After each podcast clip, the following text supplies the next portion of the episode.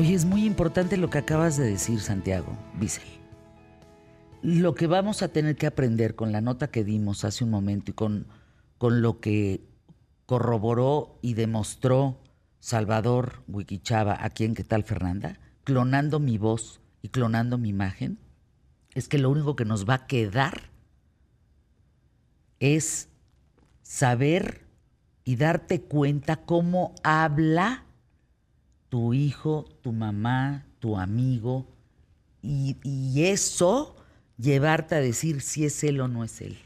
Si, si alguien le hablara a mi hijo diciéndole, ayúdame por favor, él sabría que yo no me expreso así. Fíjense lo que estoy diciendo, ¿eh? O sea, está bien canijo. Fíjate que, investigando justo con el tema de, de Wiki, ayer que estábamos platicando sobre él, empecé a encontrar una serie de historias, sobre todo en Estados Unidos, de personas que han sido justo extorsionadas de esa manera.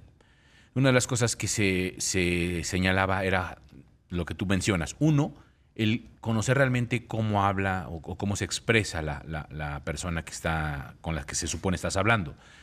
Y la otra, el tener sí un oído un poco más fino para poder diferenciar que, eh, el, tono de voz o algo así, que porque existe ahí una, una pequeña variación que sí te puedes dar cuenta.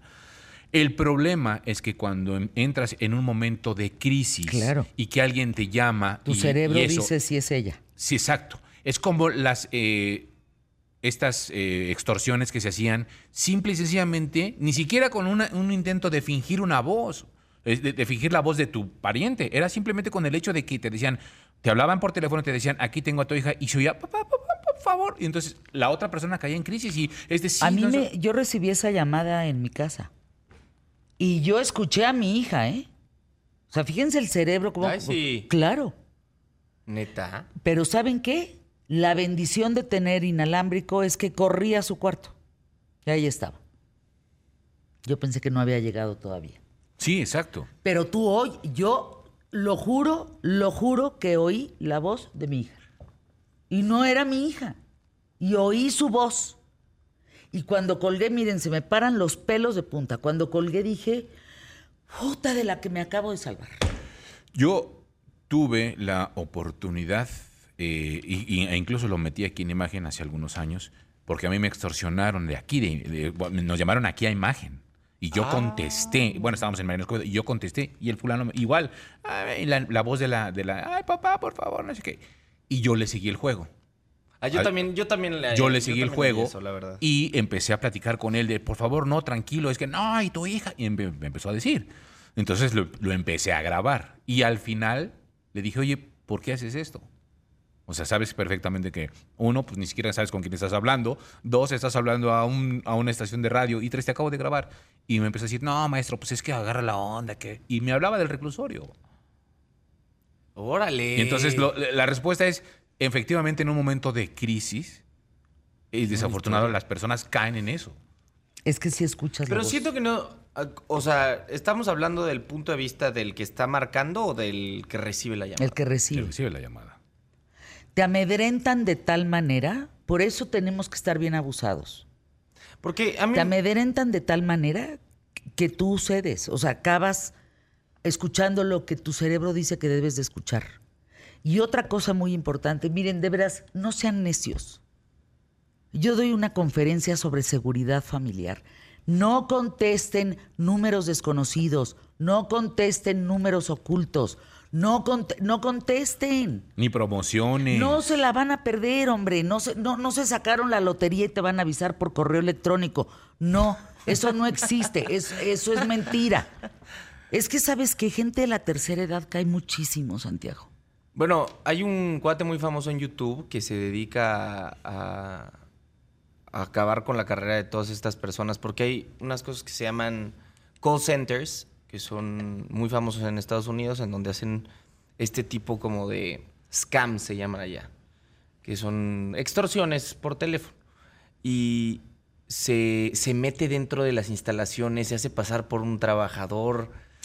No, está bueno, está muy bueno. Y ves cómo se destruyen y o se hace pasar como el viejito. No, no, no, no, no. De verdad, Oye, vale pero te das cuenta, fíjate, esto es lo que muestra. Pásale, Wiki Chava, no te quedes del otro lado, está como, como, ¿Qué como- voy a decir yo? como- queriendo decir algo como, Pero esto es lo que sucedió justamente. como yo en la panadería, viendo desde fuera.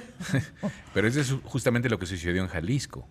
El que un cártel haya contratado a una serie de chavitos para hacer un call center especial precisamente para extorsionarlos. Y después de que hizo todas las extorsiones, mató a todos los chavitos. Los desapareció. Es en serio, ¿eh? Es, no, no, no. A ver, miren, yo llevo muchos años en la radio y en la televisión y en medios y en periódicos. Muchos años. Muchos. De verdad. Me, me considero una persona constante y sonante en este asunto.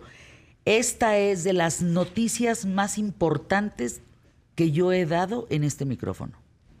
Lo digo, llevo 23 años. Aquí hablamos cuando el ADN, aquí hablamos de cuando se nos comparó a los seres humanos con el gusano, aquí hablamos de descubrimientos bien importantes, de notas muy importantes. Luego no me pregunten por qué, de 11 a 1 pasan muchas cosas. De 11 a 1 se muere la reina, de 11 a 1 vemos papa, de 11 a 1 pasan muchas cosas que después se tienen que retomar y yo estando en vivo he cubierto esas noticias. En los recientes 23 años, ya no nos vamos para atrás.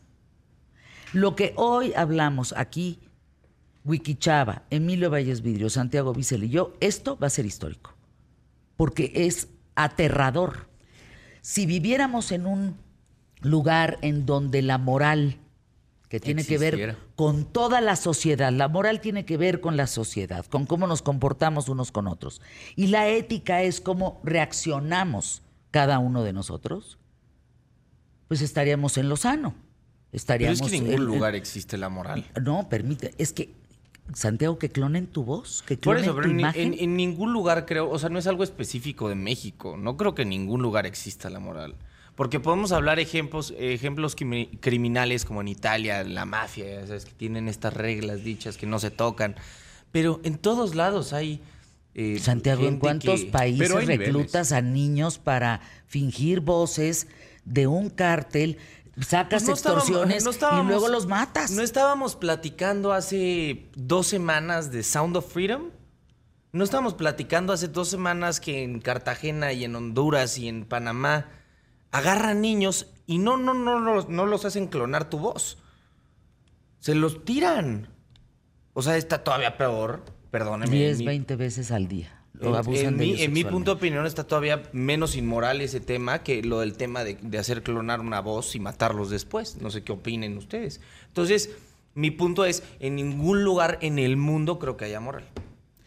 Se presta para muchísimas cosas porque viene una crisis de, de la verdad que si de por sí ya estaba en crisis, está en una devaluación en picada. O sea, ni la devaluación del 94 se va a comparar con la devaluación de esta crisis que hay de la verdad, porque esto es una distorsión de la realidad Claro, total. ese es el Los problema. nuevos, las nuevas generaciones, el bebé que están haciendo hoy va a estar en un mundo completamente diferente Queda claro. del que tenemos.